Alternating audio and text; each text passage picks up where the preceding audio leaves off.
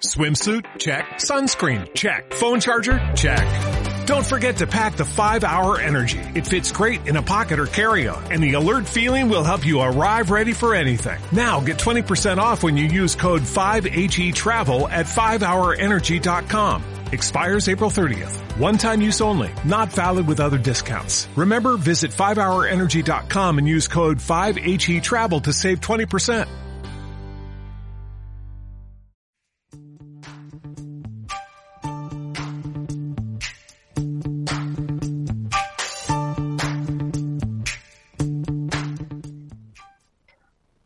Amigos de la Radio La Barandilla. Aquí un día más Carlos Ferranza al aparato. Qué ganas tenía de estar aquí, además en un día tan tan tan especial. Estamos estamos saludando a los oyentes de Castilla-La Mancha Activa que también vuelven a estar con nosotros. Estamos encantados esperemos que disfruten de este programa que hemos hecho con tantísimo cariño. Eh, lo primero de todo, eh, dar las gracias como siempre a Corazón y Manos, a CLECE, a Hospital de Dialagman, a SISPA, que colaboran y nos ayudan y hacen que esto sea posible. Eh, cualquier persona con ideación suicida, cualquier persona con problemas de salud mental, nos tiene, nos tiene aquí en esta, en esta su asociación, ¿no? Hoy tenemos un tema, un tema complicado, ¿no? Como es la guerra de Ucrania y cómo afecta a la economía española. Pero antes, como siempre, eh, en nuestra base de guion tenemos eh, estas frases que nos hagan reflexionar y también aquellos eh, chistes a pesar de la dureza de la, greza, de la guerra que también nos hagan ponernos una sonrisita. Estas frases las saqué yo creo que de, de, de, de nuestro ministro para la OTAN, ¿no? José Borrell, ¿no? Y son frases que nos tienen que hacer recapacitar, ¿no? Frases que dicen como, en estos momentos trágicos puede servir para que los europeos se den cuenta de que vivimos en un mundo peligroso, que amenaza la vida y la prosperidad de todos y que debemos reforzar nuestra unión. Uno de los elementos que por ahora podemos criticar muchas cosas de la Alianza Europea, de la OTAN, la Alianza Militar, pero parece por lo menos que, aunque no hemos entrado en la guerra, no sé si será lo correcto o no lo correcto, parece que de sentido común parece que sí, pero estamos reforzando una posición europeísta que hasta ahora no teníamos. Todos hemos estado unidos en la toma de decisiones contra, contra Rusia, ¿no? Eh, las fuerzas del mal no existen, otra de las frases que dijo um, Borrell, o no vamos a cambiar derechos humanos por gas, esta parece que es la gran triactiva, ¿no? La gran polémica de, que tenemos en Europa, ¿no? La dependencia de gas ruso, que luego comentaremos, ¿no? Eh, otras frases así también que nos hacen reflexionar es Nadie puede mirar a otro lado cuando un potente agresor agrede sin justificación alguna a un vecino mucho más débil. O una nueva relación que vamos a tener que tener con Rusia. No vamos a abandonar la defensa de nuestros derechos humanos y libertades porque seamos más o menos dependientes de Rusia. Bueno, son frases que nos tienen que hacer pensar, ¿no? Eh, eh, ¿Quién nos lo iba a decir que tras una crisis como la Lehman Brothers en el 2010, una crisis de valores económicos importantes eh, que afectó a un sistema, sobre todo a un sistema financiero, a un sistema bancario, que, que arrastró a la economía y que arrastró a, a, una situación de dificultad. Después pasamos a, a una pandemia mundial y ahora esto, ¿no? Eh, bueno, el, el, ser humano se ha levantado de todas, ¿eh? Eh, tenemos que tener esperanza, tenemos que tener fuerza y tenemos que tener coraje para pensar que estamos en el lado de los, no sé si de los buenos o de los malos, porque estoy seguro que, que la gran ciudadanía rusa pues, estará también igual de mal que el resto de europeos, ¿no? Pero bueno, también unos chistes para intentar volver un poco a cambiar el rictus, ¿no? Y, dentro de esto eh, encontré unos chistes de Enrique, es un tío también muy grande, eh, eh, que, que, le daba un poco de, de puntita de humor ante estas situaciones, ¿no? Vemos a un presentador de la tele todo que ha acontecido, ¿no? Que dice, como respuesta a la invasión de Ucrania, la Unión Europea anuncia fuertes sanciones a los tanques rusos que aparquen en doble fila en las calles de Kiev. Seguimos con el presentador también con y pone, Ucrania toma medidas ante las amenazas de Rusia y exigirá el pasaporte COVID o una PCR negativa para poder invadir el país ya parece tan lejano las PCRs, ¿no? Cómo pasa el tiempo, ¿eh? Cómo pasa los hechos que hacen que esto pase tan rápido. Y la última que parece magnífica, ¿no? Que son las amas de casa que está diciendo, la guerra de Ucrania está disparando los precios, dice una. Y la otra responde, ¿sabes si van a abrir corredores humanitarios en las cajas de los super? Bueno, eh, eh, nos encontramos y, y enlazamos con el tema, ¿cómo afecta la guerra o cómo puede afectar la guerra o cómo estamos viendo que nos está afectando la guerra ya en estos treinta y tantos días a la economía española o, a nivel general, ¿no? Bueno, yo creo que todos estamos viendo que, cuando nos contaban hace no tanto tiempo, ¿no? Hace unos años, un decenio a lo mejor, o un quinquenio, cuando nos decían que, la globalización, que, que, la digitalización, la globalización iba a llevar eh, a unos avances y a estar todo el mundo interrelacionado, nadie pensaba que, que podría provocar esta globalización una dependencia eh, de, la gran mayoría de todos los países, eh, de, otros muchos en, muchos aspectos económicos. Hemos dejado eh, casi el 95% de los países que no teníamos muchas energías o mucho trigo o mucha avena o mucho... Hemos ido posponiéndolo y cediéndolo a otros países que eran los que ganaban dinero con eso y nosotros nos sentíamos como comprándoselo a unos precios bajos. Entonces la dependencia, se ha visto que una dependencia de un 40, un 50 o un 60% de un producto de un mismo país es peligrosa cuando suceden estas cosas y pueden suceder, ¿no? Como ha provocado la pandemia o esta nueva guerra en Ucrania, ¿no? De, los rusos. Eh, lo hemos visto en 30 días, cómo ha subido el precio del girasol, cómo nuestros ganaderos no tienen pienso con qué alimentar porque prácticamente un 40, recuerdo, un 50% viene de Ucrania y se ha paralizado esa, esa, esa exportación, o como por supuesto el gas o el petróleo o ha encarecido la luz, está encareciendo unos límites insostenibles. Y es verdad que, no es una crítica hacia, hacia el gobierno, porque intento ser un poco, eh, desmarcarme de, temas políticos, pero sí pensar que, antes de la guerra ya teníamos una hiperinflación galopante con las alzas de las energías. Esto es algo que deberíamos hacernos mirar, ¿no? Parece que ya van a tomar medidas el gobierno con esta famosa isla energética, pero claro, si, si 20 céntimos, que es algo que nos van a dar a, todo el mundo por, por, rebaja en el gasóleo, si, si la gasolina, si sube y sigue subiendo disparado, se lo van a comer en medio segundo, ¿no? Entonces es, es, duro. Estamos viendo una situación eh, complicada. Pero bueno, vamos al tajo y vamos a hablar de lo que nos, que nos incumbe, ¿no? ¿Cómo puede afectar la guerra de Ucrania a nuestra economía, ¿no? Eh, bueno, en una guerra hay que decir lo primero es que nunca hay ni vencedores ni vencidos, ¿no? Eh, eso nos tiene que quedar siempre claro. Tampoco en, lo que en la economía se refiere. El ataque del presidente ruso, Vladimir Putin, a Ucrania eh, ha, inaugurado una etapa de incertidumbre y volatilidad. Son palabras que, que, no nos gusta hablar cuando hablamos de economía y sobre todo cuando hablamos de macro o de micro, ¿no? En la que se espera esta volatilidad en mercados y unas consecuencias económicas imprevisibles todavía, aunque ya llevamos un mes y que lo vamos viendo, ¿no? Pero tanto para Rusia como para Ucrania como para Occidente. Siempre al final los chinos los estadounidenses, no sé cómo lo hacen, pero son más listos siempre que nosotros y se quedan un poco al margen y ganando siempre, que ellos siempre ganan. Eh, también en España la duración del conflicto, los ahorros de guerra que lleve a cabo Putin y las acciones históricas que se están realizando hacia, hacia de la Unión por parte de la Unión Europea hacia, hacia y de Estados Unidos marcarán este devenir económico a corto, medio y a largo plazo. ¿no?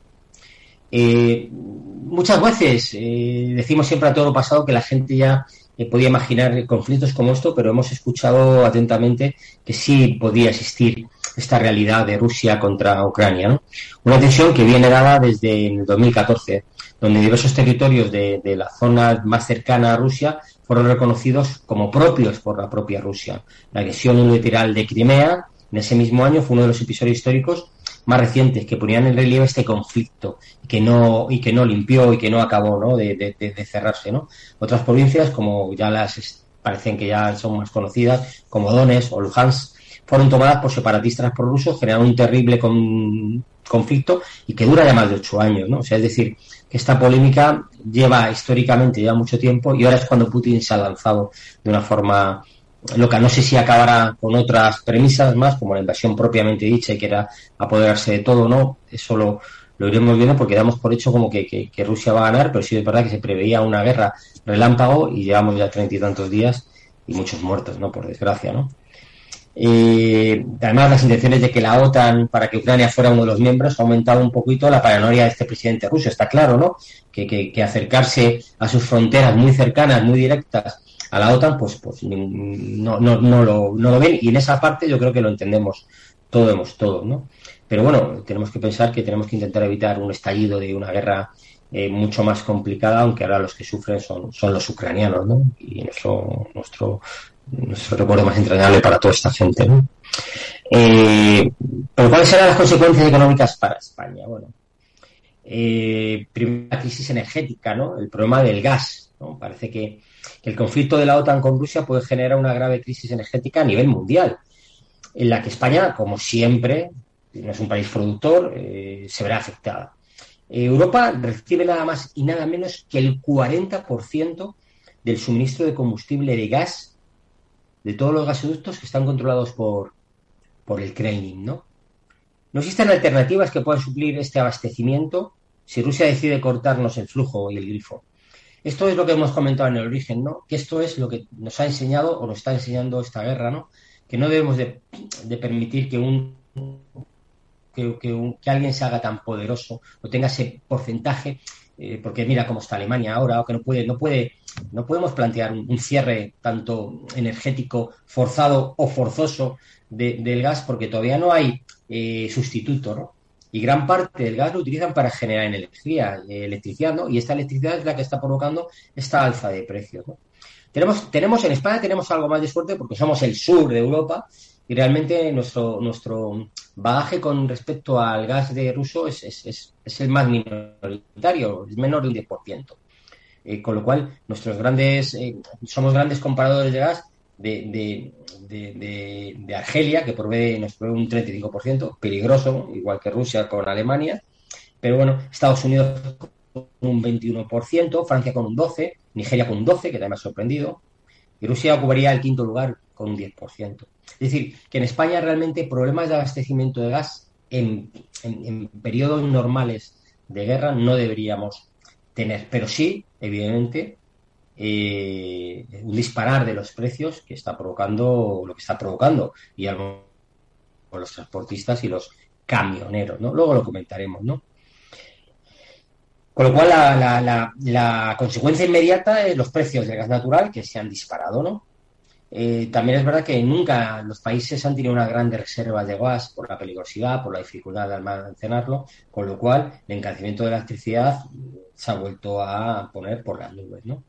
Detrás de esta situación también está un poco el mercado energético marcado por la Unión Europea en el 2005 con el, con, con, el objetivo de reducir estas emisiones de CO2 para cumplir el protocolo, protocolo de Kioto. ¿no? Eh, hay que tener en cuenta que el gas natural supone la cuarta solamente la cuarta parte, pero, pero es importante. Hemos visto un poquito de gas, aunque luego profundizaremos en esto. Vamos a ver qué pasa con las importaciones y exportaciones tanto de Rusia como de Ucrania. ¿no? Ucrania ocupa el puesto aproximadamente 38 en el ranking de nacional de, de importadores de productos España. El valor de las importaciones en el 2021 alcanzó aproximadamente 1.284 millones de euros. Es decir, un 0,7 del total bueno, importante, pero no significativo. Una de las, pero hay un tema que sí es fundamental. ¿Qué le compramos a Ucrania? De este 0,70% de estos 1.200, la gran mayoría, la inmensa mayoría, son los cereales. Le compramos casi 400 millones de euros. España adquirió casi 5 millones de toneladas de cereales procedentes de Ucrania. Y es el principal comprador de cereales de Europa. ¿Qué pasa? Por eso entendemos ahora la explicación de por qué ahora los ganaderos, las, fábricas de galletas, de pan, están sufriendo esto, porque Ucrania ha paralizado las importaciones por la guerra. Con lo cual no recibimos el 40% de lo que comprábamos solamente y exclusivamente en Ucrania. Esto es algo que también nos tendremos que hacer replantear ¿Por qué no somos capaces de hacer factible una agricultura que dé beneficio, que sea, que sea posible habitar el mundo rural y que permita vivir a la gente de la de trigo, de maíz, de cebada. ¿Por qué no somos capaces? Tenemos que volver a plantearlo. Y este es un momento perfecto para, para también ayudar a la España vaciada, ¿no? Para resolver este problema, ¿no? Para que sea rentable. ¿Qué pasa si se corta este de materia prima básica? Pues los precios elaborados con este ingrediente se están disparando. Esto lo tenemos claro. El pan, eh, las magdalenas, los bollos, el aceite de girasol, que son casi otros 400 millones de euros. Por eso el primer boom, lo primero que vimos en la tele fue cómo eh, se agotaron el, aceite de girasol en las, las estanterías de los grandes hipermercados y cómo estamos teniendo paralizaciones en la producción de cosas que sí necesitan de, que son muchas, ¿eh? muchos alimentos están realizados con aceite de girasol. Con respecto a las exportaciones en Ucrania, son más reducidas, ¿no? Ocupan un puesto 53 en el ranking de países que realizan compras a España, el 53. Bien, es el 0,21 del total. El valor alcanzado el año pasado podía estar en los 631 millones. Es decir, compramos más nosotros cereales y, y aceites que ellos nos compran a nosotros, ¿no? Combustible, lubricantes, 48 millones, mm, automóvil, 87 millones. ¿Y qué pasa con Rusia? Bueno, Rusia, el volumen de importaciones fue de 6.000 millones de euros. Ucrania 1.000, 6.000, seis veces más. Ocupando el puesto 24 como uno de nuestros proveedores principales. Importante cifra. El combustible representa el 83% de esta cantidad, es decir, el gas. Aunque hemos dicho que el gas representa solamente el 10% que no es una cifra exagerada. Eh, también compra petróleo, compramos petróleo a Rusia, es el tercer productor del mundo, ¿eh? no nos olvidemos, por eso tienen esa fuerza, porque tiene ese, potencial energético. Y también se encarece el precio de este suministro si se produce un desabastecimiento de, gas, que no me sale, hoy ya me ha trancado, ya no me, sale, ¿no? ¿Qué pasa con empresas españolas con relaciones comerciales con Ucrania? Porque muchas veces nos olvidamos que detrás de estas cifras, de estos miles de millones, de estos porcentajes, hay empresas y, empresarios. Y, después, y debajo de esos empresarios hay gente que vive esto y trabajadores que viven de esto. ¿no? De aquí la importancia y cómo estamos hablando de la globalización. ¿no? En el sector empresarial, la situación más difícil es para las 30 empresas españolas que están registradas en las oficinas de la Economía y Comercio de España con Ucrania y para las 131 que están allí también en Rusia. Hay empresas de todos los sectores, se encuentran empresas tan conocidas como Tous, Yadro, Inditex. Inditex era uno de los. En, Rusia era, era posiblemente el segundo o tercer mercado de, venta. ¿eh? Eh, en Ucrania tenía nada más, y nada menos que 527 tiendas. ¿eh? Además de ellas, hasta hay 15.000 empresas españolas que mantienen relaciones comerciales con Ucrania y Rusia facturando más de 11.000 millones de euros, que ahora se encuentran en una situación evidentemente de incertidumbre. Tenemos que buscar otros mercados para sustituir y esto no se hace de la noche a la mañana, ¿no? Si esto se alarga, ¿no? Eh, también el sector que se verá muy afectado es el sector turista, porque los rusos, que, que ahora empezaban a tener dinero como los chinos, representan un importe muy elevado, importante, de visitas. Un millón de personas y turistas rusos en 2019 y dejándose sus rublos, ¿no? Es uno de los destinos favoritos. Casi el 60% de los viajeros rusos nos eligen como su, para sus vacaciones, ¿no? ¿Qué consecuencias tendremos a medio y largo plazo?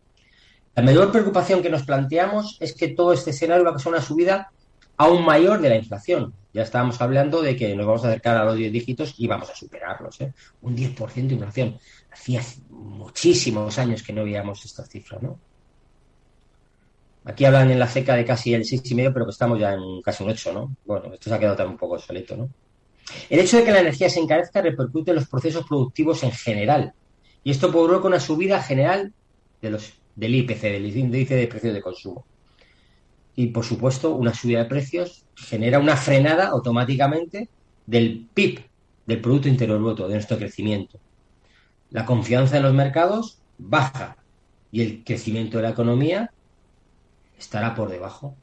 Con lo cual, las expectativas, aunque hay que tener, siempre poner una sonrisa y decir que podemos superarlo, porque lo vamos a superar como todas, es unas perspectivas malas.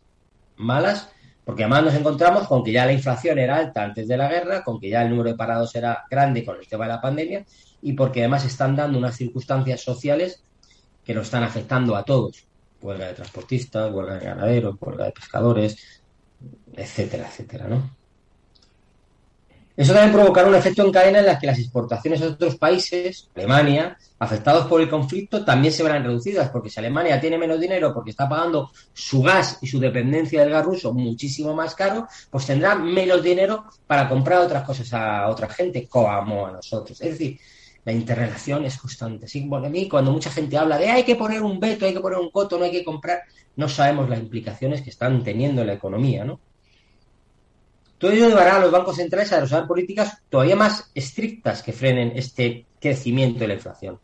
Se, podrán, se producirán seguro subida de tipos de interés, que nos perjudica a países como España, ¿no? que estamos con una deuda pública muy por encima del 100% ya. ¿no? Un conflicto prolongado en el tiempo puede ser un pernicioso para, muy pernicioso para la economía española. Con lo cual, vamos a ver si este loco de Putin eh, vuelve un poquito, se le cambia las neuronas y vuelve un poquito a la no sensatez y normalidad, conseguirá algo, evidentemente, porque está perdiendo muchas víctimas y vamos a ver si esto acaba pronto, ¿vale? Vamos a seguir desarrollando un poco ese tema de la implicación con respecto a la economía española, ¿no? Desde otro punto de vista, con informes del Cano y con informes de Hasselhoff. Este informe del Cano que, que, parece interesante y he sacado algunas cosas, ¿no? Eh, la invasión de Ucrania es una crisis a una cámara lenta, porque ya teníamos, como hemos explicado hace tiempo, que venía desarrollando con problemas, ¿no? Eh, la conciencia de la gravedad de la situación y sus implicaciones geopolíticas ha llevado a la Unión Europea a aplicar sanciones fortísimas a Rusia, no solo comerciales y personales también. Se habían dado alguna vez, pero no con este índice de, importancia. O incluyendo la exclusión de varios bancos rusos en el sistema de mensajería bancaria SWIFT. ¿Qué es el SWIFT? Bueno, el SWIFT es la codificación que utilizamos en el 99,9% todos los bancos de todo el mundo para poder hacer las transferencias y movimientos. Son códigos numéricos eh, con unos encriptonados, tal, y con esos datos de cuenta se pueden mandar dinero, se pueden mandar todos los movimientos. ¿Qué hemos hecho? Hemos sacado de, esta, de, esta, de este entorno a, los, a ciertos bancos rusos que no pueden operar ahora y no pueden realizar esos pagos. Con lo cual, eh, por eso la bolsa rusa se cerró hasta cerrada durante semanas, por eso el rublo se ha hipervalorizado porque no, no podemos, no puede competir con el resto de monedas, etcétera, etcétera, ¿no? Eh, esto que provocará una fuerte caída de todas las exportaciones rusas, incluida la energética. Aunque están exentas del embargo, ¿eh? porque nadie quiere tocar eso, que, y seguimos pagando a los rusos una millonada. Pero bueno, esta es la hipocresía de, de la economía, ¿no? Pero es algo inevitable, no puede haber sanciones efectivas sobre Rusia que no tengan un impacto en nuestra economía en el medio o corto plazo. ¿Y cómo nos afecta a España? Ya hemos dicho, ¿no? Unos efectos de primera ronda y unos efectos de segunda ronda. Vamos a definirlo, ¿no? De carácter real, derivado de las restricciones de suministro de productos energéticos en materias primas, por las sanciones. Y otros de carácter, la segunda ronda de carácter financiero, derivados sobre los precios, tipo de interés. Los segundos, en España, por supuesto, serán mucho más importantes, como siempre, que el primero. Con respecto a los efectos de la primera ronda, no tenemos, ya hemos dicho, no presentamos una exposición muy alta al gas y al petróleo eh, ruso, un 11%, con lo cual ese tenemos un, comparado con lo demás, Alemania 37, Italia un 22, con el gas solamente un 6% de nuestras compras, por debajo de la media europea que está en un 40. Por eso han conseguido, Sánchez ha conseguido un, pequeño éxito en, conferir esta idea de la isla energética con, Portugal, porque, porque, estamos muy al sur y no tenemos esta dependencia del gas del gas ruso, ¿no? Tenemos que hacer algo más para poder bajar los precios. Por lo que respecta a los bienes agroalimentarios, la dependencia española tiene una importancia más microeconómica. Ucrania proviene, nos provee el 38% de, de, los cereales, ¿no? De maíz. Es la cuarta en cebada los dos tercios del aceite de girasol, el 10% del trigo.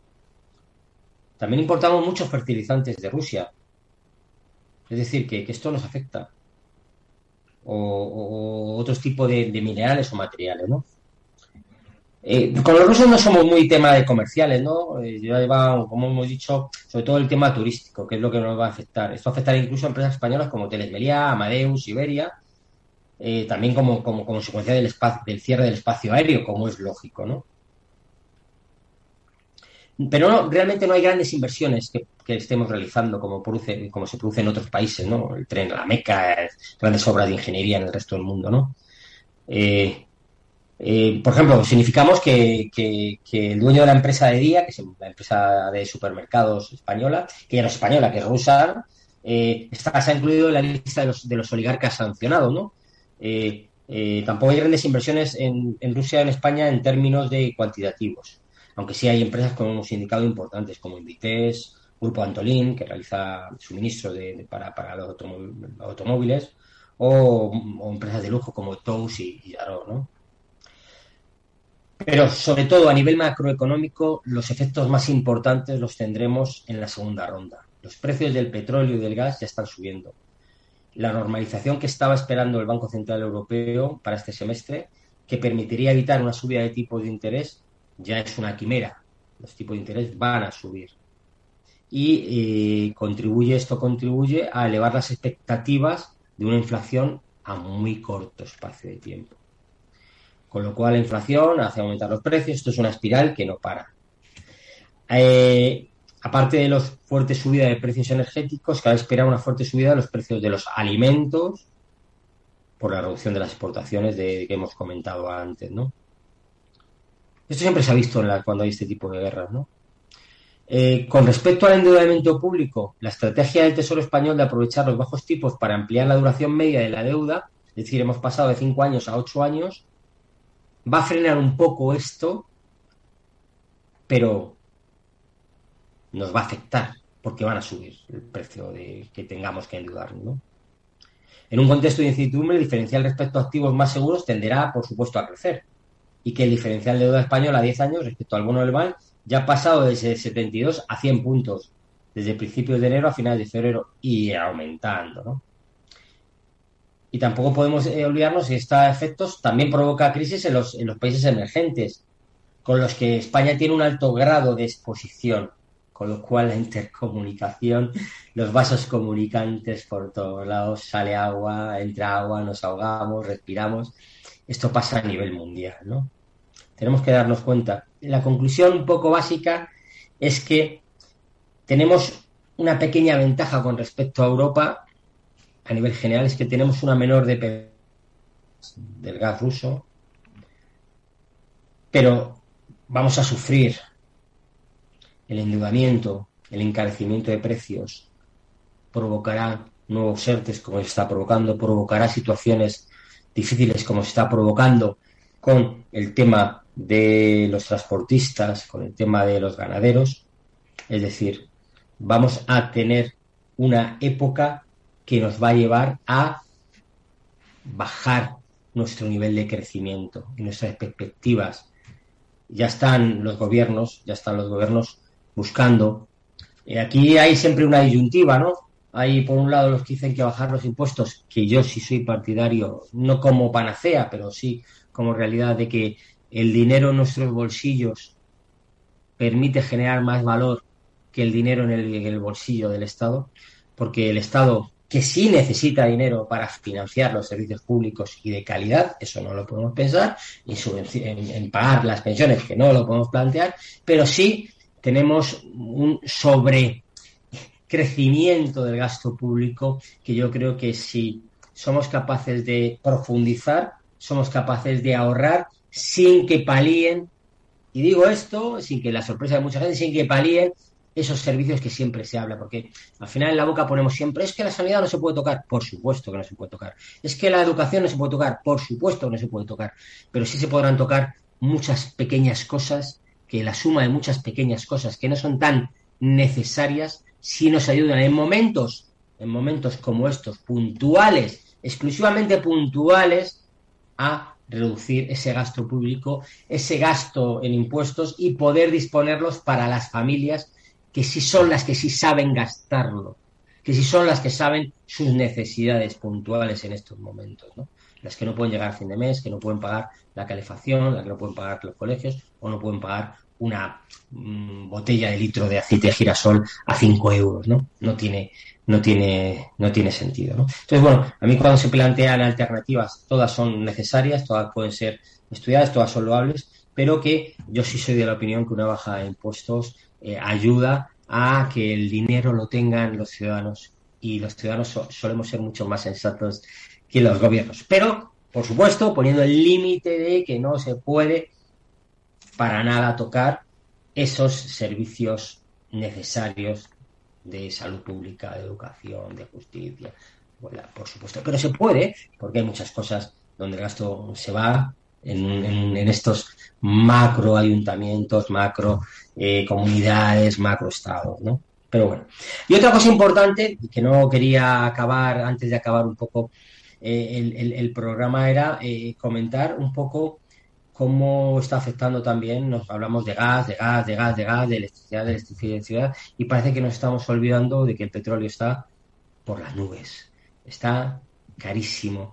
Yo recordaba cuando era joven y estudiábamos eh, en los años 70 cuando se decía que el petróleo se terminaba, la crisis del petróleo 70 que se aparecía, que, esto iba a desaparecer. En los años 70, yo era un crío, ¿eh? y ya tengo unas canas que se me ven en el, en el pelo, ¿no? Bueno, mm, eh, parece casi inevitable, decía la FED, que el precio del petróleo aumentara sustancialmente. Eh, decía, si hay embargo al crudo ruso, al petróleo ruso, habrá recesión en Europa. Bueno, esto, el crudo de los Urales ya se vende mm, con descuentos que superan más de los 30 dólares. Hemos encontrado que estábamos a 60 al barril y ahora está a más de 120, ¿no? Bueno, esto es una auténtica locura. Esto es una auténtica locura. Con lo cual el mercado del petróleo se enfrenta a una situación totalmente inesperada y que no tiene parangón en la historia actual y moderna.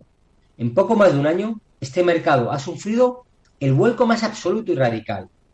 Si a mediados del 2020, escuchar, el problema era la falta de espacio para almacenar todo el petróleo que sobraba y que el consumo, porque el consumo se hundió con la pandemia, es decir, disminuyó el consumo y había unas reservas de petróleo en el 2020, ¿eh? hace 18 meses, ¿eh? no, no hace tanto. Decías, ahora el petróleo a fecha de hoy se ha convertido en un bien escasísimo. El mundo se enfrenta a un shock absolutamente sin precedentes comparable por la naturaleza del mismo.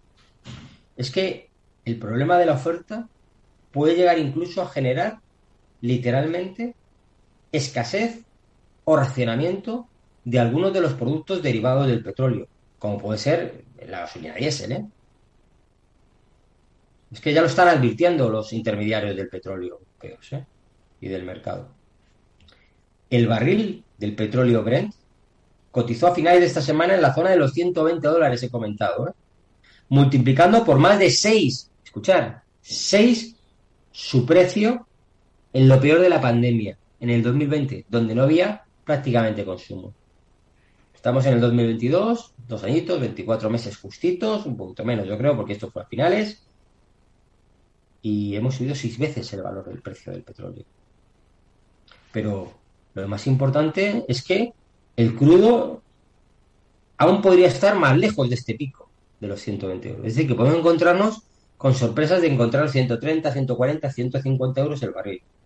El recrudecimiento de la guerra en Ucrania puede forzar a los países occidentales a imponer nuevas sanciones que incluyan también y que afecten al petróleo.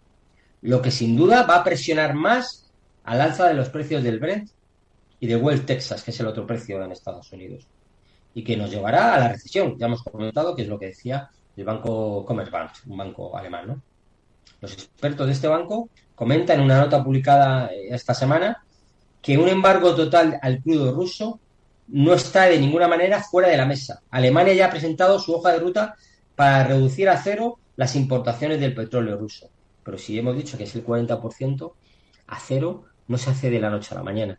Requiere un periodo largo y una sustitución de ese crudo, de ese petróleo, por otros comprados a Estados Unidos, comprados a Arabia Saudí, comprados a Venezuela. Ya se oye en la prensa eh, los acuerdos comerciales que se están haciendo, evidentemente pagados a su precio. Ya no nos importa que Venezuela sea un país también dictador, si tiene petróleo, ¿no? O rusos. Bueno, esto es, esto es lo bonito y lo triste de la, de la economía mundial, ¿no? Cómo relacionamos y cómo cuando hablamos muy, muy vehementemente nuestras ideologías, ideologías cuando está la carne o poder tener, dar de calor a tus hijos, se dejan de a un lado, ¿eh? Se dejan de un lado. Y, debe ser así, además, ¿eh? ¿Eh? si la situación en Ucrania continúa deteriorándose, es probable que aumente nuevamente las presiones a detener las importaciones del petróleo para, para la Unión Europea. Este es un arma de doble filo. El ir a Rusia con un embargo supone, sin duda alguna, herir a Europa.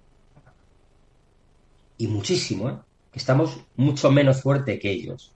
El gas y el crudo ruso son claves a fecha de hoy para nuestro viejo continente. ¿no?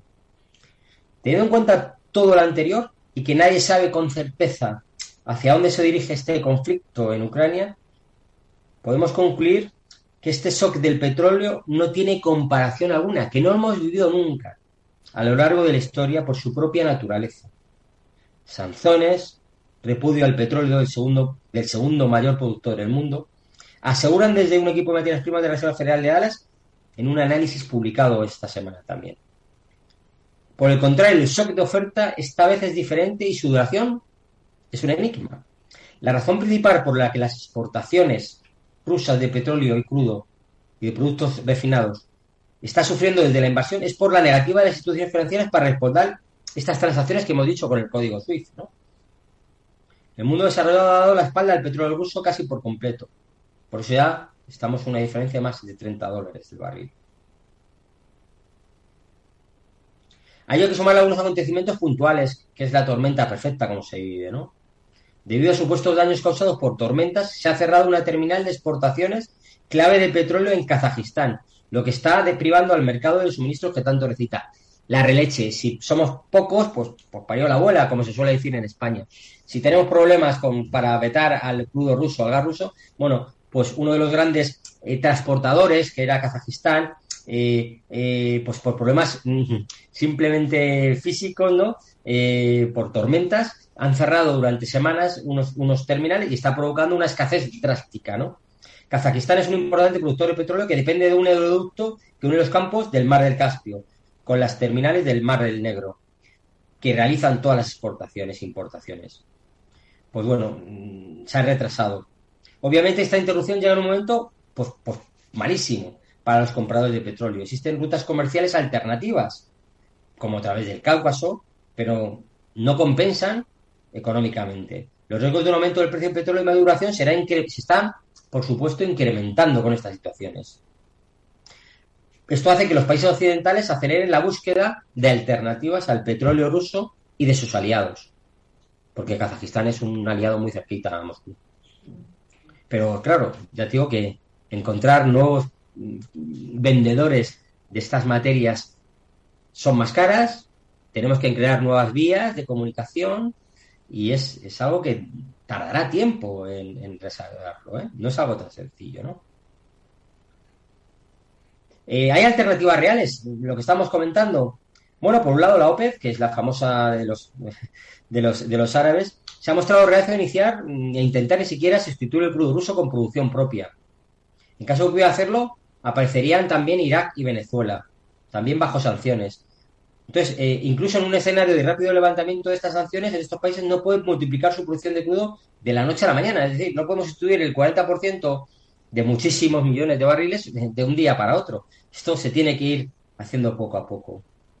Ni usando todo su potencial pueden suplir más, los más de 4 millones de barriles diarios de crudo que están sacando de los rusos. ¿no? Por eso, la única solución rápida y real es, como hemos dicho, la liberalización de las reservas estratégicas pero también es limitado en el tiempo. Según los cálculos de la Reserva Federal de, Estados Unidos, Estados Unidos podía liberar unos 4 millones de barriles por día. Pero durante esto, tres meses, 90 días, ¿eh? Nada más.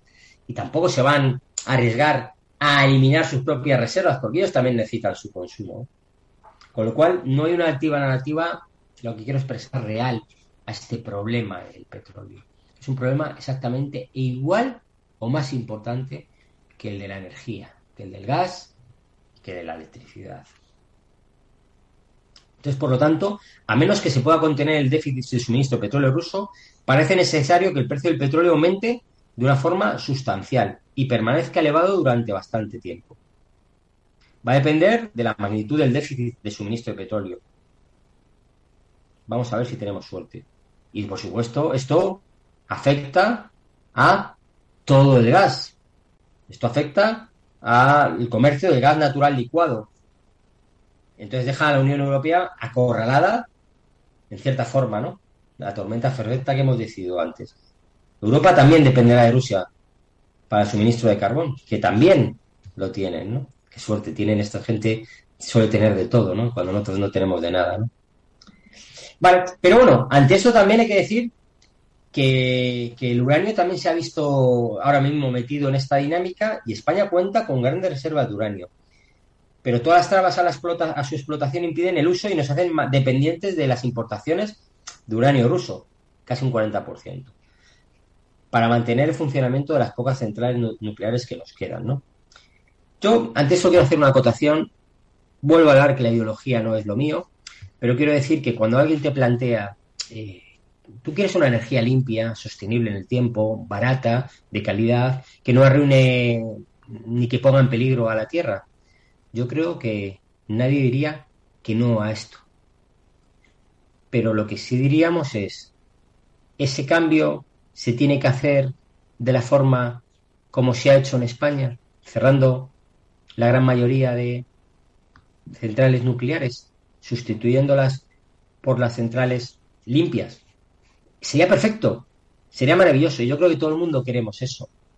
Pero lo que no se puede cerrar es una central nuclear que da luz y energía, no sé, a 10 ciudades y sustituirla por algo que solamente permite dar energía a una. ¿Qué estamos haciendo? Tenemos que comprar energía mucho más cara, igual de contaminante para nuestro mundo.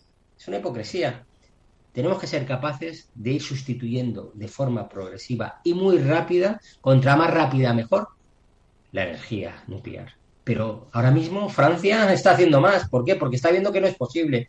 Y nadie quiere no tener energía ni electricidad. Y esto es, esto es la demagogia de los políticos, ¿no? Cuando te plantean si queremos un mundo mejor para hijos, por supuesto. Y cuanto antes, mejor. Pero no podemos cerrar de golpe tenemos que hacerlo de una forma progresiva. Parece que tiene sentido, ¿no? Pues aquí está un poco el matriz de todo esto, ¿no? Bueno, yo creo que nos ha quedado claro un poco, ¿no? Eh, cómo está, cómo está el tema. Y ahora, para ya finalizar, finalizar, que no quería irnos sin deciros algunas noticias que habéis visto por la tele, por la prensa, constantemente, ¿no? Eh, bueno, este es la, plataforma de transportista mantiene el paro indefinido tras hablar con la ministra, una ministra de Sánchez. El gobierno se niega a articular una norma transitoria para cubrir el transporte de trabajo a pérdidas, tras articular medidas de ayudas por 1.050. Parece que la reunión con los transportistas, que eran los oficiales para poder reunirse con ellos, parece que llegaron a un acuerdo en bajar y subvencionar, dar dinero. Eh, y que permitía. Pero aquí el problema era un poco más de fondo con los, con los camioneros. Es que, eh, es que eh, estaban trabajando, si es verdad esto es terrible, estaban trabajando con un monopolio a pérdidas, cuando, cuando no eran ellos mismos quien podían poner el precio, sino que eran las grandes compañías distribuidoras o las grandes compañías que acaparan esto, no quiero decir nombres, ¿no? pero todas las tenemos en cuenta, los que usan muchos camiones, que imponían sus precios y eran precios que al final resultaban ser precios a la baja, precios de ruina, y si no encontrabas tú, venían unos camioneros, no sé, de Rumanía, de Hungría a hacerlo, ¿no? Entonces parece que esto es realmente eh, lo que estaban pidiendo, que tienes esto, nos volvemos en una también una problemática peligrosa. Los ganaderos también podrán plantear porque se está pagando el ganado al mismo precio que hace 30 años, cuando en las estanterías de los grandes supermercados están infinitamente más caros, cómo se está pagando el pescado, cómo, cómo recolectar un litro de leche no es, no es, no es rentable, ¿no? Y la tienen que traer de, otros países, ¿no?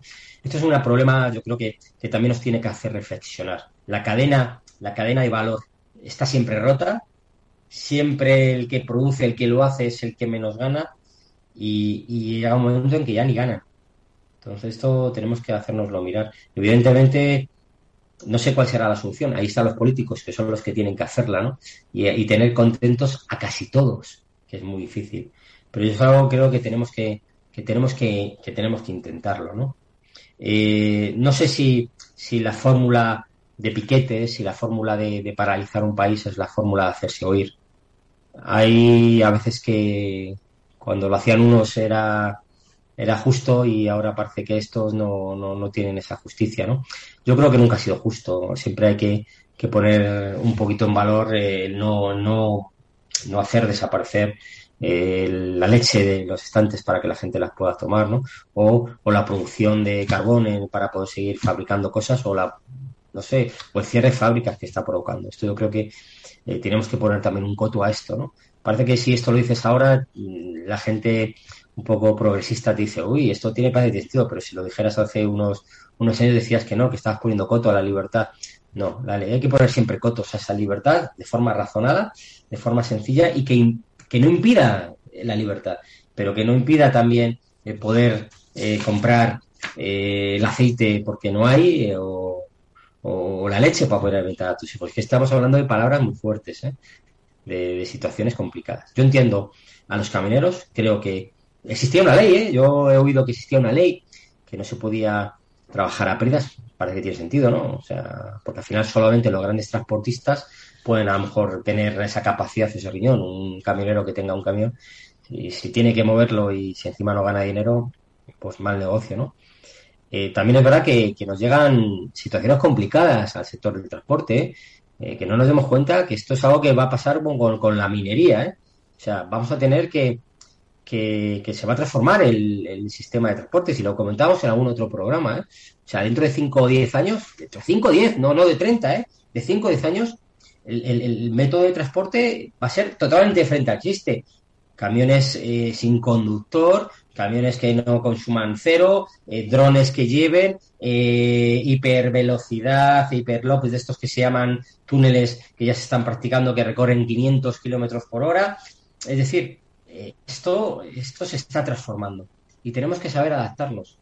Y nuestros gobernantes tienen que saber anticiparse a esos problemas para intentar que se resuelvan cuanto antes y de la forma más beneficiosa para esa gente que va a poner sus puestos de trabajo y sustituirlos por otros.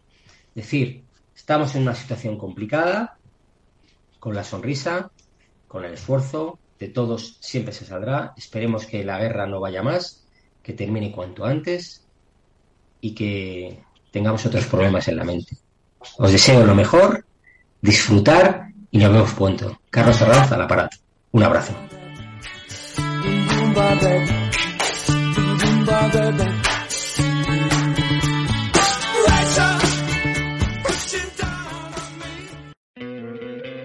¿No te encantaría tener 100 dólares extra en tu bolsillo? Haz que un experto bilingüe de TurboTax declare tus impuestos para el 31 de marzo y obtén 100 dólares de vuelta al instante. Porque no importa cuáles hayan sido tus logros del año pasado, TurboTax hace que cuenten. Obtén 100 dólares de vuelta y tus impuestos con 100% de precisión. Solo con Intuit TurboTax. Debes declarar para el 31 de marzo. Crédito solo aplicable al costo de la presentación federal con Turbo Tax Full Service. Oferta sujeta a cambios o cancelación en cualquier momento.